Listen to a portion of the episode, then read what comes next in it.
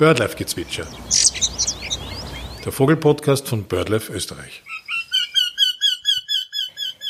Herzlich willkommen zu einer neuen Podcast-Folge von Birdlife Gezwitscher, dem Vogelpodcast von Birdlife Österreich. Heute ausnahmsweise an einem Donnerstag. Ich freue mich sehr, dass in dieser Folge gleich zwei Personen zu hören sind. Der erste ist Bernhard Patzes, freiberuflicher Ornithologe, der für BirdLife zahlreiche Exkursionen, Monitoringarbeiten und Vorträge übernimmt. Der zweite ist Benjamin Schädel, einer unserer neuen Zivildiener bei BirdLife Österreich, der sich schon seit klein auf für Vögel interessiert und sich auch schon seit Jahren am Brutvogelmonitoring beteiligt.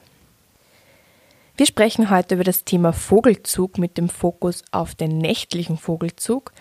Dabei hören wir in einige von Benjamin nachts aufgenommene Vogelstimmen rein, aber auch in andere und hören uns an, wer denn da fliegt und zu hören ist. Viel Spaß bei dieser Folge.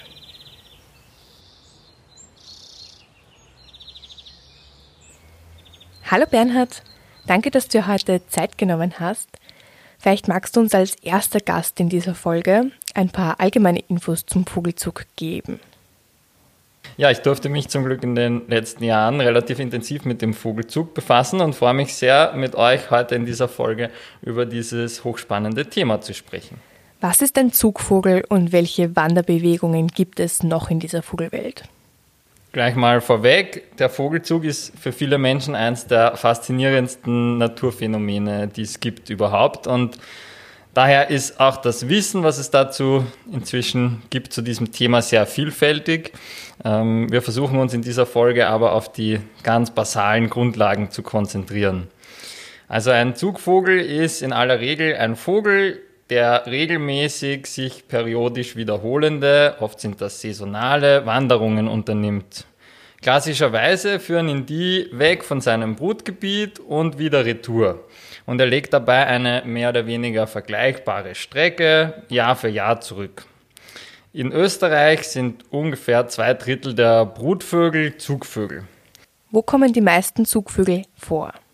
Besonders viele von diesen Zugvögeln gibt es in Gegenden der Welt mit ausgeprägten saisonalen Schwankungen, etwa sehr ausgeprägten Regen- und Trockenzeiten oder, so wie bei uns in Österreich, großen Temperaturunterschieden zwischen dem Sommer- und dem Winterhalbjahr. Weiter nördlich kommen dann auch noch extreme Unterschiede in den Tageslängen zwischen Sommer und Winter dazu, die das Leben der Vögel beeinflussen. Vor allem die Nahrungsverfügbarkeit. Da können dann schon mal an die 90 Prozent der Brutvögel Zugvögel sein, ganz weit oben im Norden. Ähm, Weltweit betrachtet gibt es aber mehr Vögel, die nicht ziehen als Zugvögel. Das ist vielleicht auch noch spannend zu wissen. Der Hauptgrund für das Ziehen ist saisonaler Nahrungsmangel, während tiefe Temperaturen den in ihre Federn gut eingepackten Vögeln kaum etwas anhaben können. Sie haben ja quasi ihre Daunenjacke immer dabei und an, sozusagen. Stimmt. Allerdings machen die tiefen Temperaturen der wichtigsten Vogelnahrung zu schaffen, nämlich den Insekten und anderen wirbellosen Tieren. Wenn diese für die Vögel schwer zu finden sind, dann machen sie sich auf, um wohin zu ziehen, wo sie leicht an diese Nahrung gelangen können. Achtung, das muss auch nicht immer notwendigerweise der Süden sein. Es gibt zum Beispiel durchaus bergbewohnende Vogelarten, die im Winter in Tallagen wandern, die weiter nördlich liegen als ihre Brutgebiete. Ähm, aus unseren Breiten ist das zum Beispiel vom Bergpieper sehr gut bekannt.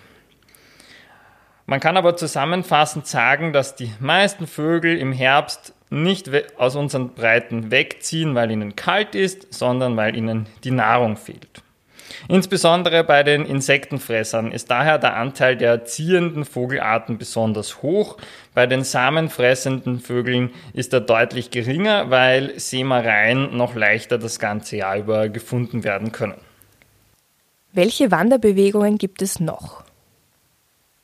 Wichtige andere Wanderbewegungen in der Vogelwelt, die von den Zugbewegungen unterschieden werden, sind lokale Bewegungen, zum Beispiel Flüge von und zum Schlafplatz oder Nahrungsflüge, die sich täglich wiederholen. Außerdem gibt es noch sogenannte Dispersionsbewegungen. Das sind Wanderungen, um einen Brutplatz zu finden, entweder um überhaupt das erste Mal zu brüten oder um den Brutplatz zu wechseln. In beiden Fällen spricht man generell nicht von Vogelzug, da diese Wanderungen vergleichsweise ungerichtet und nicht so regelmäßig erfolgen wie der saisonale Pendelzug. Erwähnen möchte ich an dieser Stelle noch den Mauserzug, den einige Vogelarten machen. Das wird normalerweise schon zum Vogelzug im engeren Sinne gezählt. Bei diesem Mauserzug ähm, ziehen die Vögel nicht nur aus Nahrungsmangel weg, sondern weil es ihnen in ihrem Brutgebiet an sicheren Mauserplätzen fehlt. Dieses Phänomen ist vor allem von Gänsen und Enten gut bekannt, die während ihres Gefiederwechsels, der sogenannten Mauser, wochenlang flugunfähig sind und daher besonders darauf bedacht sind, störungsarme und gleichzeitig nahrungsreiche Mauserplätze aufzusuchen, wo sie vor Beutegreifern möglichst sicher sind. Große Wasserflächen mit vielen ruhigen Inseln, Buchten und dergleichen sind da sehr beliebt. In Europa ist etwa das Wattenmeer ein sehr beliebter Mauserplatz oder auch der Bodensee. Danke Bernhard, da war bestimmt für einige schon was Neues dabei. Fahren wir mal fort. Welche Typen von Zuvögeln gibt es? Es gibt hier viele Einteilungen, die in der Literatur getroffen werden, aber ich denke, es ist gut zu wissen, dass es obligatorische Zugvögel, sogenannte Teilzieher und Standvögel gibt. Bei den obligatorischen ziehen alle Individuen ab. Bei uns wäre ein klassisches Beispiel der Mauersegler. Bei den Teilziehern dagegen zieht nur ein Teil der Population ab. Bei uns würde das etwa auf das Rotkehlchen zutreffen was bei den Standvögeln wiederum nicht der Fall ist. Hier bleiben mehr oder weniger alle Vögel das ganze Jahr über im Brutgebiet. Viele Spechte oder der Kleiber wären dafür klassische Beispiele. Es sei aber hier wirklich gesagt, dass es auch bei diesen klassischen Standvögeln eigentlich immer Individuen gibt, von denen bekannt ist, dass sie weitere Strecken gewandert sind, sehr oft im Rahmen von Dispersionsbewegungen. Ja, und dann kann man noch die Langstreckenzieher von den Kurzstreckenziehern unterscheiden. Erstere überwintern entweder in Afrika südlich der Sahara oder in Indien. Das ist bei uns aber sehr selten und betrifft zum Beispiel den Kamingimpel oder den Zwergschnepper. Kurzstreckenzieher dagegen überwintern in Westeuropa oder im Mittelmeerraum. Wir haben ja gerade Herbst, genauer gesagt Ende Oktober. Wo stehen wir da eigentlich im herbstlichen Vogelzug? Ist schon einiges passiert oder ziehen die meisten erst ab? Ja, da ist schon einiges passiert. Inzwischen sind nämlich die allermeisten von den Langstreckenziehern bei uns schon abgezogen. Jetzt machen vor allem die Teil- und Kurzstreckenzieher den Löwenanteil des Zuggeschehens aus. Schön langsam treffen auch die Wintergäste aus dem hohen Norden bei uns ein und gerade Ende Oktober, Anfang November ist eine spannende Zeit für VogelbeobachterInnen, die sich gerne auf die Suche nach besonders seltenen Vogelarten machen. Da es immer mal wieder einzelne Individuen aus dem äußersten Nordosten Europas oder gar Sibiriens nun zu uns verschlägt zu dieser Zeit. Ich persönlich beobachte auch besonders gerne im Oktober einerseits, weil immer mal etwas Besonderes dabei sein kann und andererseits, weil man in diesem Monat besonders viele, zumindest teilweise auch tagsüber ziehende Vogelarten relativ leicht beim Ziehen beobachten kann. Welche Vögel betrifft das? Äh, das betrifft vor allem die Finken, aber auch verschiedene Meisenarten, die Heckenbraunellen, einige Ammern, Stare, Drosseln, Lerchen, Ringel- und Hohltauben, Kormorane, Gänse, Kraniche und viele weitere, die sich jetzt äh, besonders gut tagsüber beim Ziehen beobachten lassen und uns so auch an diesem unglaublichen Vogelzug-Schauspiel teilhaben lassen. Das ist übrigens alles andere als selbstverständlich, weil sich eigentlich der Großteil des Vogelzugs für uns kaum wahrnehmbar nachts abspielt. So ziehen etwa all, all die Taucher, die Limikolen und die Rallen, die Rohrsänger, die Schwirle, die Schnepper, die Grasmücken, die Laubsänger, die Würger und noch viele, viele mehr großteils nachts. Größenordnungsmäßig spielt sich wohl ungefähr 70 bis 80 Prozent des Zuggeschehens nachts ab. Das Ziehen in der Nacht scheint auch für tagaktive Arten vorteilhaft zu sein. So kann etwa der Tag zum Fressen genutzt werden. Die Luft ist nachts weniger turbulent, das heißt also, man kann leichter fliegen, weil es weniger Luftverwirbelungen gibt. Sie ist kühler, das ist bei der großen Wärmemenge, die der Flugmuskel beim Fliegen produziert, äh, durchaus nützlich, um Überhitzungen des Körpers zu vermeiden.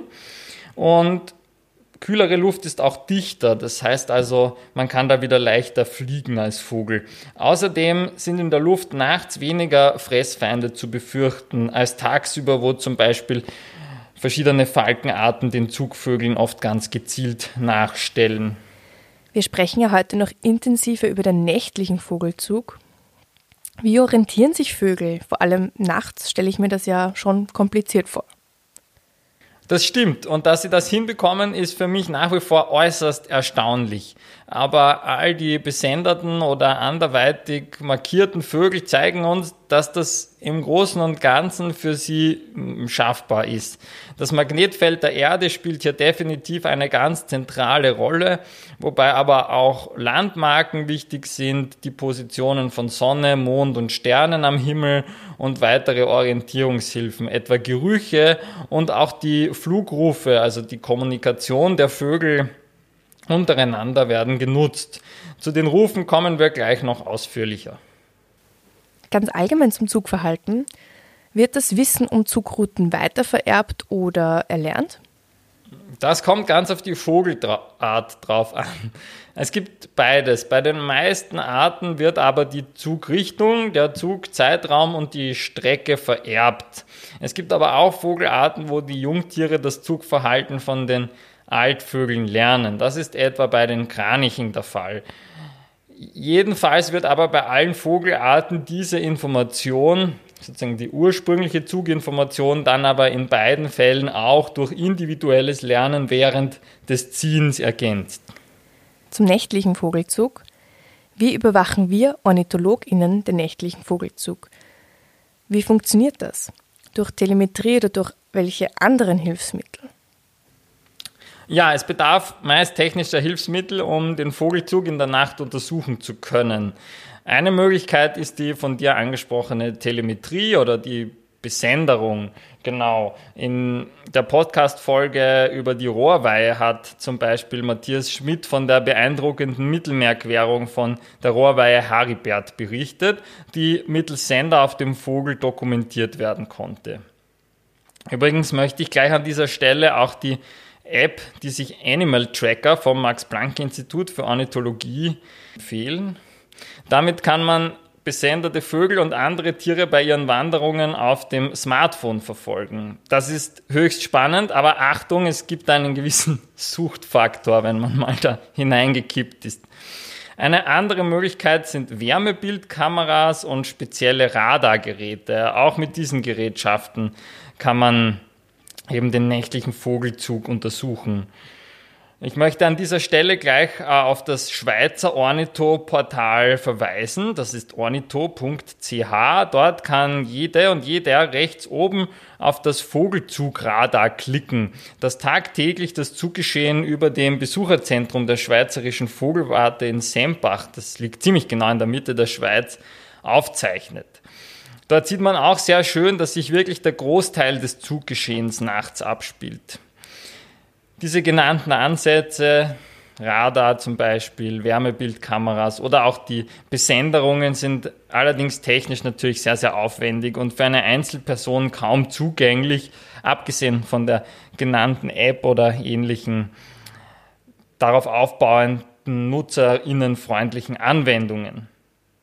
Leichter umsetzbar ist dagegen das nächtliche Aufnehmen von rufenden Zugvögeln mit einem entsprechenden Aufnahmegerät. Da viele Vogelarten immer wieder Flugrufe äußern, während sie fliegen, können wir so auch nachts Vogelarten nachweisen, die über uns oder unsere Aufnahmegeräte hinwegfliegen. Natürlich braucht es dazu nicht unbedingt ein technisches Endgerät. Wir können auch mit unseren Ohren lauschen. Bloß die Aufnahmen sind sehr hilfreich zum Nachbestimmen, falls ein Ruf zu hören ist, den man nicht gleich bestimmen kann. Zumal wir nachts natürlich auch keine optische Bestimmung von den Vögeln vornehmen können und nebenbei bemerkt vielleicht auch lieber schlafen möchten, als uns stundenlang die Beine in den Bauch zu stehen, ohne etwas zu sehen. Außerdem kann man die Aufnahmen relativ effizient nach Vogelrufen durchschauen, wenn man die Sonogramme, das sind die grafischen Darstellungen der Geräusche auf diesen Aufnahmen, durchgeht am Computer. Mit etwas Erfahrung kann man dann relativ schnell beurteilen, was da ein Vogelruf drauf ist und was nicht und muss sich so nicht viele Stunden Aufnahmen tatsächlich durchhören, sondern kann das Ganze viel effizienter durchscrollen, könnte man sagen. Außerdem gibt es auch immer bessere Softwares, die einem beim Auffinden und Bestimmen der Rufe helfen können. Zu den Techniken zählt da das sogenannte Moonwatching auch dazu. Vielleicht möchtest du kurz erklären, was mit dem Begriff gemeint ist. Ja, sehr gut. Das Moonwatching, das habe ich gar nicht erwähnt, es sollte aber unbedingt erwähnt werden. Danke. Man kann nämlich vor allem in den Tagen rund um Vollmond die relativ große Mondscheibe mit dem Fernglas oder besser dem Spektiv betrachten und sieht dann sehr gut die Vögel, die vor der Mondscheibe vorbeifliegen. Wenn man dann gleichzeitig noch in einer ruhigen Umgebung nach Flugrufen ziehender Vögel lauscht, dann kann man schon einen ganz guten Eindruck bekommen, was über einem in dieser Nacht gerade so los ist, ganz ohne Radargerät daheim am Dach. Übrigens, bis ins 19. Jahrhundert konnte man nur vermuten, wohin die Vögel in der kalten Jahreszeit verschwinden. Neben der Theorie, dass sie Winterschlaf hielten, die wurde etwas sehr prominent von Aristoteles vertreten, oder am Grunde von Gewässern überwintern würden, das hat etwa der berühmte Karl von Linné geschrieben, gibt es auch Schriftstücke, in denen von einem Zug der Vögel zum Mond die Rede ist, was gar nicht so abwegig ist, wenn man eben an das gerade beschriebene Moonwatching denkt. Na gut, gehen wir mal ins Detail und holen Benjamin dazu, Benjamin nimmt ja schon seit Jahren nachts die Vögel auf. Vielleicht möchtest du uns kurz erklären, wie du das genau machst und welche Erfahrungen du bisher sammeln konntest.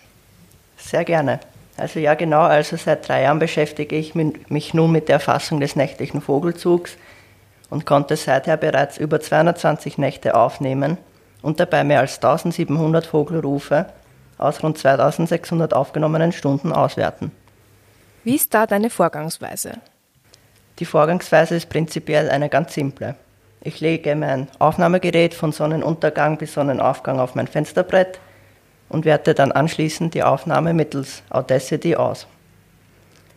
Ja, früher habe ich mit einem ganz gewöhnlichen Aufnahmegerät von der Firma Zoom aufgenommen. Seit dem vorigen Jahr verwende ich eigentlich immer einen Rekorder von Wildlife Acoustics. Der hat den Vorteil, dass man ihn selbst programmieren kann. Sprich, man kann einstellen, wann aufgenommen werden soll. Oft nehme ich aber auch im Wald, in Feuchtgebieten oder Streuobstwiesen auf, da mein Fokus auch oft primär der Erfassung nachtaktiver Vogelarten, etwa wie Ziegenmelker, Wachtelkönig, Zwergeeule, Sperlingsraufuß oder Habichtskauz gilt. Ich persönlich finde solche Aufnahmen nämlich besonders produktiv, denn man kann einerseits schwerer erfassbare nachtaktive Arten feststellen und andererseits kann man noch nebenbei nachtsziehende Vögel erfassen. Sehr, sehr cool. Und welche Arten hast du im Herbst bereits aufnehmen können? Sagen wir mal, der Herbst startet ab Anfang September, also um das etwas einzugrenzen. Nun also die zwei häufigsten Vogelarten, die im Herbst über meinen Garten ziehen, sind vorwiegend Amseln und Singdrosseln, aber auch Rotkehlchen und Rotdrosseln. Im Herbst habe ich dann noch häufiger Graureiher aufgenommen und erstaunlicherweise zogen schon vier Rohrdommeln über meinen Garten. Ansonsten habe ich noch drei Wasserrallen, drei Zwergdommeln, zweimal Bläskanstrups und einen Nachtreiher aufgenommen. ich glaube, ich möchte auch im Burgenland wohnen. Bevor wir uns eine Aufnahme von Benjamin von einer Singdrossel anhören, die Frage an Bernhard, warum rufen Vögel überhaupt nachts? Ja, das ist eine sehr gute Frage. Die gefällt mir besonders, weil sie zeigt, wie wenig wir eigentlich auch über Vögel wissen, obwohl wir immer glauben, wir wüssten so viel. Ich sage es gleich, der Literatur zufolge, die ich kenne, kann ich die Frage eigentlich nicht wirklich gut beantworten. Es scheint aber schon relativ sicher zu sein, dass diese Rufe dem Gruppenzusammenhalt innerhalb eines ziehenden Vogeltrupps dienen und Artgenossen auch motivieren, ebenfalls abzuziehen. Außerdem rufen jüngere, unerfahrenere Vögel in der Regel öfter und solche, die in Schwierigkeiten geraten. Unter Schwierigkeiten könnte man sich zum Beispiel plötzlich auftretenden Nebel vorstellen, starke Lichtquellen, die die Vögel bei der Orientierung stören, plötzlich auftretender Gegenwind oder ähnliche Umwelteinflüsse. Ähm, die erschweren dann eben den Weiterzug und die Orientierung. Dann rufen sie besonders viele, viel die Vögel am Zug. Vögel können sich mit diesen Rufen dann wahrscheinlich untereinander hilfreiche Informationen zukommen lassen und sie vielleicht auch gezielt einsetzen, um zum Beispiel wechselnde Windrichtungen oder Hindernisse über die Rufreflexionen und deren Frequenzverschiebungen wahrnehmen, wahrzunehmen. Alles in allem wissen wir meines Wissens nach zumindest nicht wirklich, welche Funktionen diese Rufe alle noch haben können. Was wir aber sehr gut wissen, ist, dass gerufen wird. Die allermeisten Rufe können auch Arten zugeordnet werden, wobei sehr spannend ist, dass es Arten gibt, die generell oft nachts im Fliegen rufen und solche, die kaum rufen oder von denen bislang keine nächtlichen Flugrufe bekannt sind. So wurde zum Beispiel der nächtliche Flugruf vom Hausrotschwanz meines Wissens erst vor zwei Jahren entdeckt und das ist eine sehr häufige Vogelart. Ähm, von vielen Grasmücken zum Beispiel sind meines Wissens beispielsweise keine nächtlichen Flugrufe bekannt. Das trifft sogar auf die so häufigen Arten wie die Mönchsgrasmücke zu. Übrigens gibt es Arten, bei denen die nächtlichen Flugrufe tagsüber kaum gehört werden können, während andere tagsüber ebenso wie nachts ähnliche Laute äußern. Das Aufnehmen nächtlicher Vogelrufe ist weltweit eine der gängigsten Methoden, um nächtlichen Vogelzug zu erfassen. In Europa rufen vor allem die Drosseln nachts sehr oft, so wie von Benjamin schon erwähnt. Drosselrufe machen bei Langzeitbeobachtungen nächtlicher Zugrufe meist mehr als die Hälfte der aufgenommenen Rufe in unseren Breiten aus. Ich möchte an dieser Stelle unbedingt auf die zwei, wie ich finde, sehr, sehr nützlichen Websites zu diesem Thema verweisen. Die eine heißt birdsinflight.net, wobei Birds in und Flight mit Bindestrichen getrennt sind, dann .net. Und die andere heißt Sound Approach, klein und zusammengeschrieben, .co.uk, also UK. Da gibt es das Untermenü, das sich NOCMIG nennt. Das ist eine Abkürzung und steht für Nocturnal Migration. Auf diesen beiden Websites kann man sehr viel über die nächtlichen Flugrufe von vielen Vogelarten nachlesen. Man kann sie sich auch anhören und Bestimmungshilfen finden. Man kann nachlesen, ob die Vögel eher Tag- oder Nachtzieher sind. Und außerdem gibt es sehr, sehr viele verschiedene Fotos zu den Arten, wo man sie auch im Flug sieht. Das hilft dann natürlich auch bei der optischen Bestimmung tagsüber. Nun aber zurück zu den Drosseln. Vor allem die Amsel, die Rotdrossel und die Singdrossel sind sehr oft auf den Nachtaufnahmen im Oktober zu hören. Hören wir uns jetzt endlich mal die nächtlichen Flugrufe von der Singdrossel an.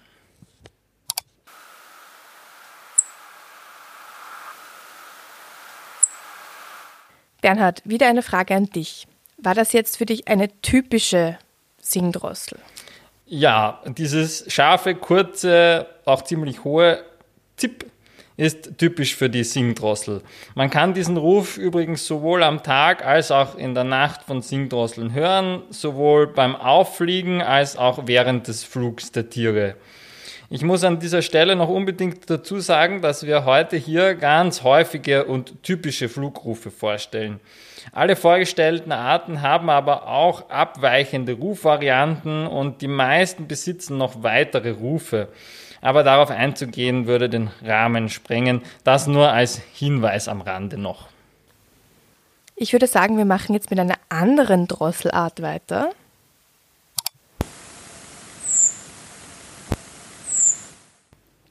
Das war jetzt ein typischer Flugruf von der Rotdrossel, der nachts sehr oft zu hören ist, aber ebenfalls auch tagsüber geäußert wird. Er ist relativ lang gezogen für einen Flugruf, viel länger als das kurze Zip von der Singdrossel von vorhin zum Beispiel und fällt typischerweise in der Tonhöhe leicht ab im Verlaufe des Rufs. Er klingt für mich ziemlich durchdringend, irgendwie elektrisch. Rotdrosseln sind in Österreich ganz klassische Durchzügler und Wintergäste, die ab Anfang Oktober und bis Mitte April, also das Winterhalbjahr über beobachtet werden können. Besonders häufig sieht man sie in Trupps mit Wacholderdrosseln vergesellschaftet. Neben den drei bereits genannten Drosselarten kommen in Österreich regelmäßig noch die Misteldrossel, die Ringdrossel und die Amsel vor. Die Amsel gehört auch zu den Drosseln, obwohl es ihr Name nicht gleich verrät, so wie bei den anderen Arten. Sie ist mit Abstand die häufigste und daher hören wir uns gleich mal den häufigsten Flugruf der Amsel an. Er kann auch tagsüber, aber auch nachts gehört werden.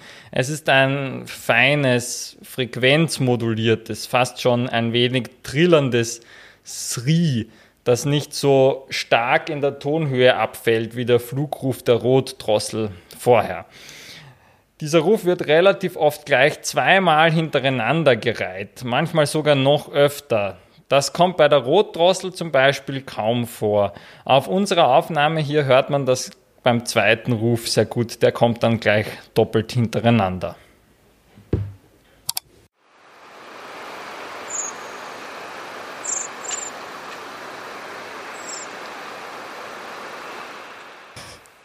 Die erkennt man besser, also ich erkenne sie jedenfalls besser.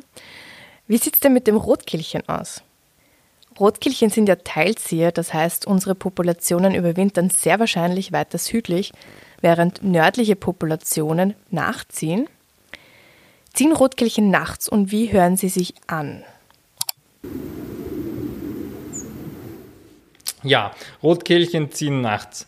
Tagsüber kommt es normalerweise nur zu lokalen Bewegungen, aber nicht zu großen Zugbewegungen dieser Art. Spannenderweise äußern Rotkehlchen tagsüber keine typischen Flugrufe. Trotzdem ist dieses kurze, bisschen metallisch klingende Zi, was wir gerade gehört haben, auch tagsüber von sitzenden Rotkehlchen zu hören, wenn es auch deutlich unauffälliger ist als das typische Tixen oder Schnickern, was vom Rotkehlchen wahrscheinlich eher bekannt ist. Und dieses Tixen, das ist im Flug meines Wissens nicht zu hören, ähm, schon gar nicht nachts. Der kurze nächtliche Flugruf, der klingt gläsern hoch, ziemlich scharf, finde ich. Achtung, diese Rufe vom Rotkehlchen sind sehr variabel von Tier zu Tier. Manche Rufe können insbesondere denen von Grau- und Trauerschnepper ähneln. Dieses Beispiel zeigt besonders gut, dass das Feld der Vogelrufe ein sehr weites ist und auch die erfahrensten VogelkundlerInnen hier nie auslernen. Viele Rufe müssen auch unbestimmt bleiben oder können nur nach ganz genauem Studium von dem Sonogramm zugeordnet werden. Was das ist, dazu kommen wir gleich nochmal ausführlicher. Kommen wir wieder zu dir, Benjamin. Danke an dieser Stelle für die tollen Aufnahmen und dass wir sie hier teilen dürfen. Was war bisher deine überraschendste Vogelart im Mittelburgenland, wo du ja nachts aufnimmst? Also meine überraschendste Vogelart im Mittelburgenland bei Nockmig war definitiv Ortolan. Ortolan ist ja bei, der, bei dem Projekt ja ohnehin die Traumart. Umso erfreulicher ist, dass ich gleich zwei Individuen innerhalb drei Nächte aufnehmen konnte. Und das unmittelbar über meinen Garten aber auch Ziegenmelker, Purpurreiher, Flussregenpfeifer, Regenbrachvögel, große Brachvögel und Rohrdommeln sind es meines Erachtens wert, erwähnt zu werden. Spielen wir vielleicht noch ein paar klassischere Arten im Schnelldurchlauf durch und Bernhard sagt uns kurz, welche Vogelart und wie man sie erkennen kann.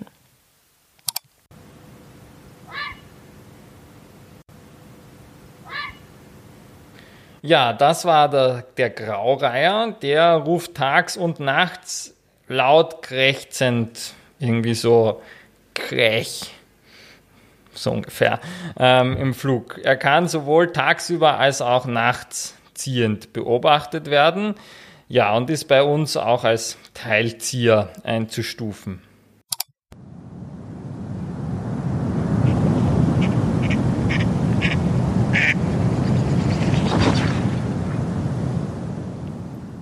Ja, das war jetzt eine Stockente.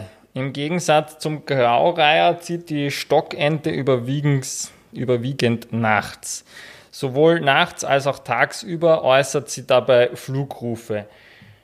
Spannend ist, dass man hier Männchen und Weibchen an den Rufen gut unterscheiden kann. Während die Männchen so gedämpfte Rap-Rap-Rufe von sich geben, quaken die Weibchen laut und rau. Das haben wir in der Aufnahme gehört. Das ist eben so ein typisches Entenquaken, irgendwie so quä, quä, quä mäßig. Außerdem hört man auch das Fluggeräusch von den Schwingen der Ente in der Luft auf unserer Aufnahme. Kommen wir vielleicht zur letzten Aufnahme, die vielleicht doch nicht so klassisch ist. Vielleicht gleich nochmal. Ja, und ganz zum Schluss gibt es hier noch die von Benjamin schon erwähnte Zwergdommel. Diese Art zieht fast nur nachts und überquert dabei auch für sie vollkommen ungeeignete Lebensräume, wo man sie gar nicht erwarten würde.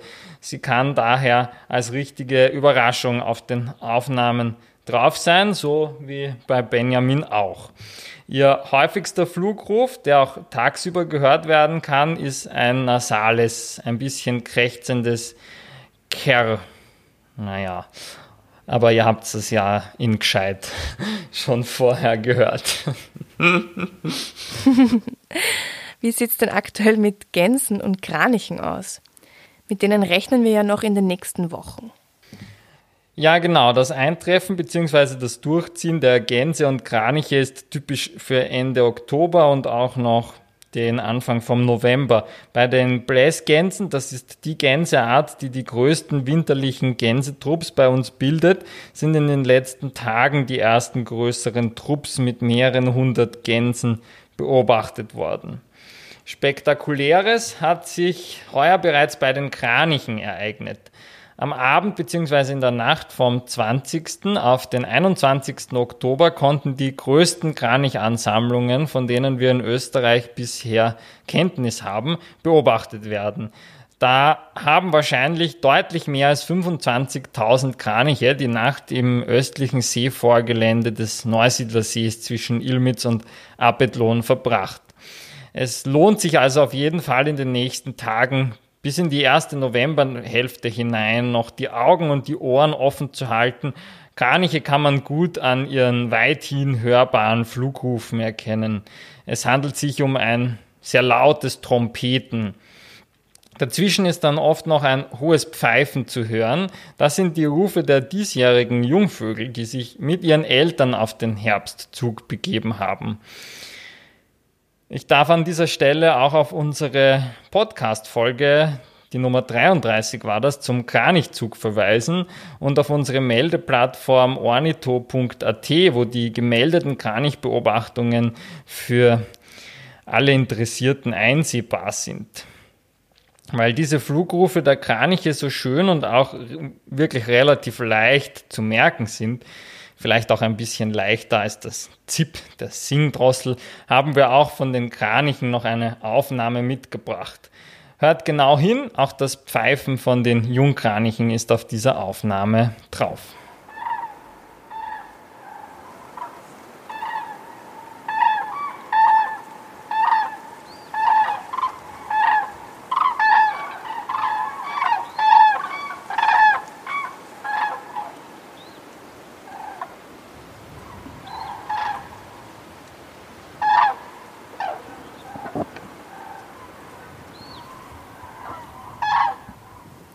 An dieser Stelle die Frage, wie man Vogelstimmen lernen kann und welche Tipps du hast und welche technischen Hilfsmittel du auch empfehlen kannst.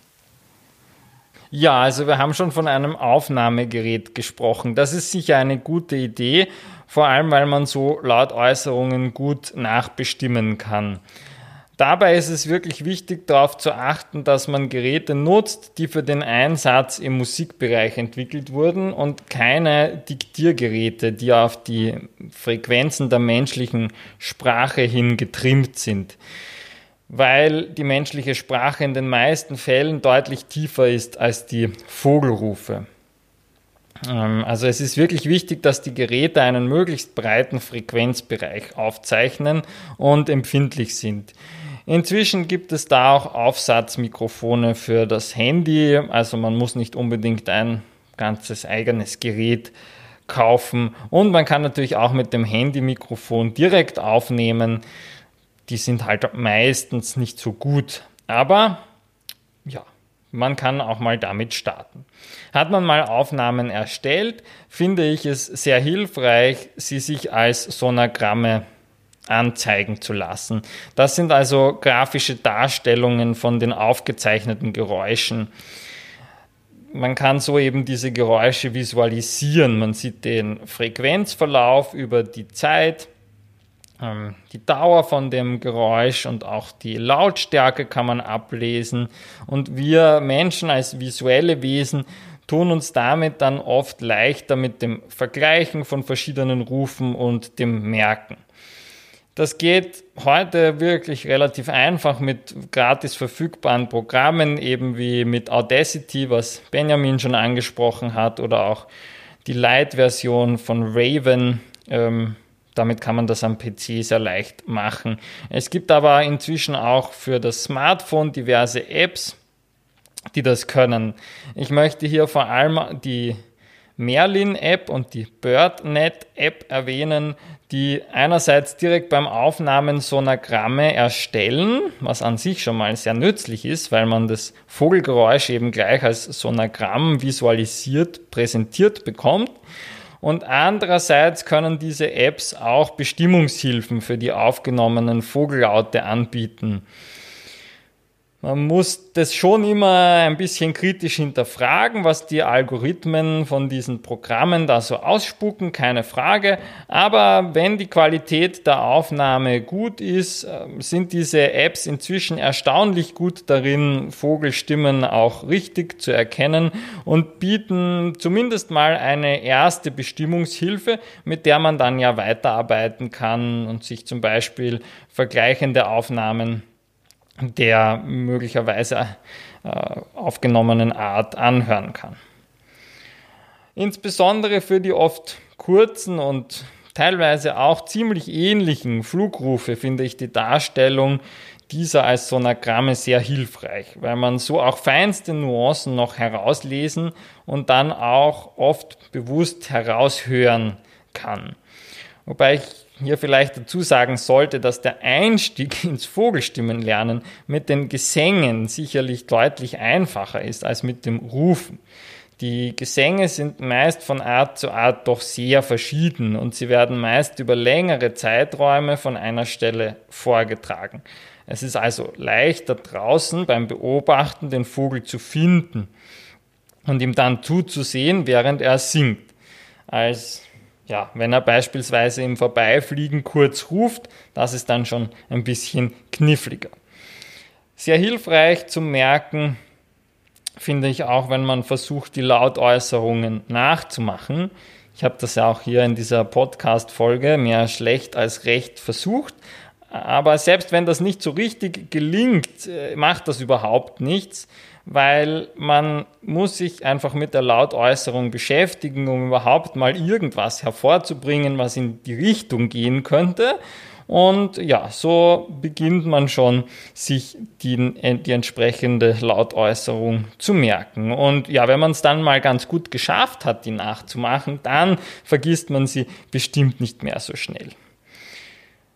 Ja, zum Vergleichen gibt es mit xenocanto.org, das ist Xeno mit x Bindestrich, Canto, alles klein und zusammengeschrieben, .org, ein umfangreiches Online-Vogelstimmenarchiv, wo man zumindest für Europa fast alles findet, was das Herz begehrt. Vor allem kann man dort auch ganz gezielt nach verschiedenen Typen von Lautäußerungen suchen. Das ist sehr, sehr nützlich. Also etwa ganz gezielt nach Gesängen einer Art oder den Flugrufen dieser Art, Alarmrufen, Bettelrufen oder was auch immer es da sonst noch so für Aufnahmen gibt. Ansonsten kann man natürlich auch mit CDs und Vogelstimmen-Apps lernen. Es gibt auch auf YouTube verschiedenste Ressourcen. Es gibt Vogelstimmen-Quizzes, wo man sich richtig trainieren kann. Es gibt dann Merksprüche und Eselsbrücken, mit denen man sich die verschiedenen Lautäußerungen leichter merken kann, Bücher und so weiter. Natürlich ist es aber auch immer extrem hilfreich, hinauszugehen. Das ist meiner Meinung nach sowieso das Wichtigste. Und ja, um Vogelstimmen draußen gezielt zu lernen, ist es dann, finde ich, sehr nützlich, wenn man den Vögeln dabei zusieht, wie sie singen oder rufen. Und gerade jetzt, äh, wo langsam das Laub fällt und der Winter hereinbricht sozusagen, ist eine ideale Zeit, um hinauszugehen, weil man in den weniger belaubten Büschen und Bäumen nun gute Chancen hat, den Verursacher von einem unbekannten Ruf oder Gesang mit etwas Geduld dann auch visuell wirklich zu finden. Also man ist draußen unterwegs, man hört etwas, was man nicht kennt, dann sucht man den Vogel am besten mit einem Fernglas und wenn man Glück hat und ihn findet, kann man ihn vielleicht optisch bestimmen wenn nicht, ist es gut, wenn man ihn fotografieren kann. Und dann kann man ihn so lange wie möglich weiter beobachten und versuchen, sich alles zu merken, was so aus diesem Vogel herauskommt an Geräuschen. So habe ich mir zumindest sehr viele Stimmen selbst beigebracht. Natürlich kann man aber auch mit erfahrenen VogelkundlerInnen hinausgehen und gemeinsam lernen. BirdLife Österreich bietet etwa ein umfangreiches Exkursions- und Kursprogramm an, wo auch spezielle Vogelstimmen-Exkursionen und Vogelstimmenkurse enthalten sind. Da können wir viele Dinge natürlich viel genauer erklären und herzeigen als hier in diesem Podcast. Ich kann Interessierten hier wirklich nur empfehlen, sich auf unserer Website das umfangreiche Angebot durchzuschauen. Danke dir, Bernhard, für deine ausführlichen Infos.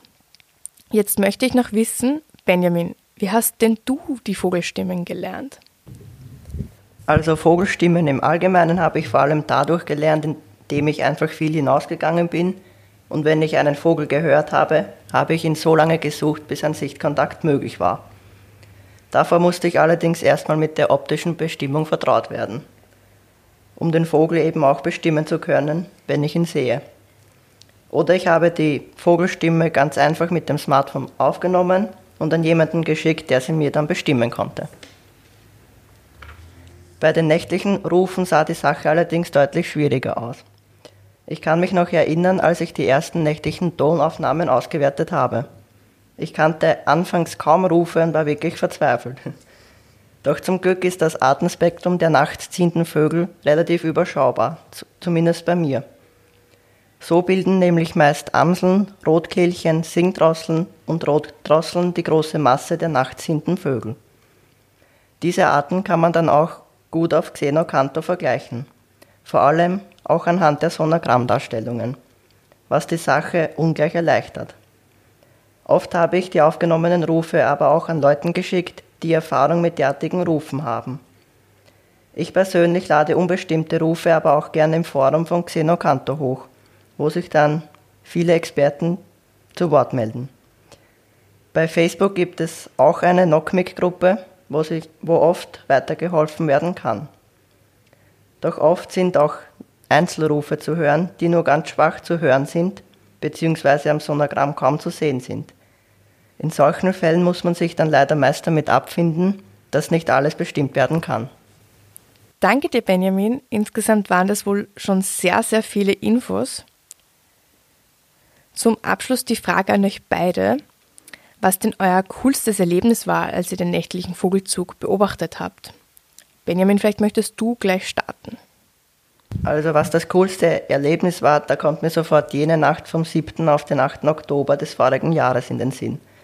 In dieser Nacht konnte ich mindestens 65 Rotkehlchen, 105 Amsel sowie 138 Singdrosselrufe hören. Und das fast alles zwischen 20 und 23 Uhr.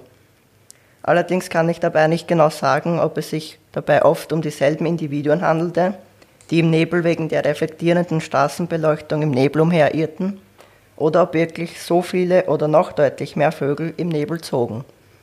Es waren jedenfalls fast durchgängig Rufe zu vernehmen. Das klingt nach einer sehr tollen Nacht. Bernhard, wie sieht's bei dir aus? Ah, ich muss da in zumindest was Österreich betrifft sofort an eine auch eine Oktobernacht ja, Oktober ist eben eine spannende Vogelzugzeit. Denken, wo ich im Bereich der Machauen ebenfalls nachts aufgenommen habe. Und da war dann ein Raufußkauz auf der Aufnahme drauf. Damit hatte ich gar nicht gerechnet. Das war, ja, schon etwas sehr Besonderes. Und auf einer kleinen Insel in der Ostsee, wo ich eine Zeit lang gearbeitet habe, dort gibt es einen Leuchtturm, der eben auch in der Nacht leuchtet. Und da konnte ich mal ebenfalls im Oktober, im Lichtschein des Leuchtturms mal beobachten, wie mehrere Waldohreulen, die hunderten Zugvögel, die dort bei leichtem Nebel herumirrten und ständig riefen, jagten. Das war höchst faszinierend. Zeigt aber leider auch, wie Menschen eben durch starke Lichtquellen Zugvögel auf ihren Wanderungen stören können. Vor allem, wenn die Zugbedingungen plötzlich schlechter werden, also etwa Nebel aufzieht oder es diesig wird, ist das ein Problem. Dann ist die Orientierung am Himmel und an den Landmarken für die Vögel nämlich schwieriger und sie irren eben bei diesen Lichtquellen herum. Wir sollten daher gut überlegen, welche Beleuchtungen und Lichtinstallationen wirklich nötig sind und sie auf ein absolutes Minimum reduzieren. Nicht nur wegen der Energie, die wir damit natürlich auch einsparen können, sondern auch wegen dem Einfluss auf die Vögel, Insekten und viele andere Organismen, die die starken Lichtquellen haben. Danke Bernhard, danke Benjamin. Das war's auch schon wieder mit der 54. Podcast-Folge. Vielen Dank an alle, die diesen Podcast unterstützen, uns Feedback schicken und ihren FreundInnen weiterempfehlen. Wir freuen uns natürlich auch, wenn Sie unsere Kanäle abonnieren, Mitglied bei BirdLife Österreich werden oder, falls finanziell möglich, eine Spende dalassen. Falls es Fragen gibt, können Sie diese jederzeit an socialmedia.birdlife.at stellen. Ich verlinke die Adresse sowie auch alle anderen Tipps, die in dieser Folge gegeben wurden zu Plattformen, Apps und Co. in der Infobox. Mein Name ist Lise Lugerbauer. Bis bald und danke nochmal fürs Zuhören.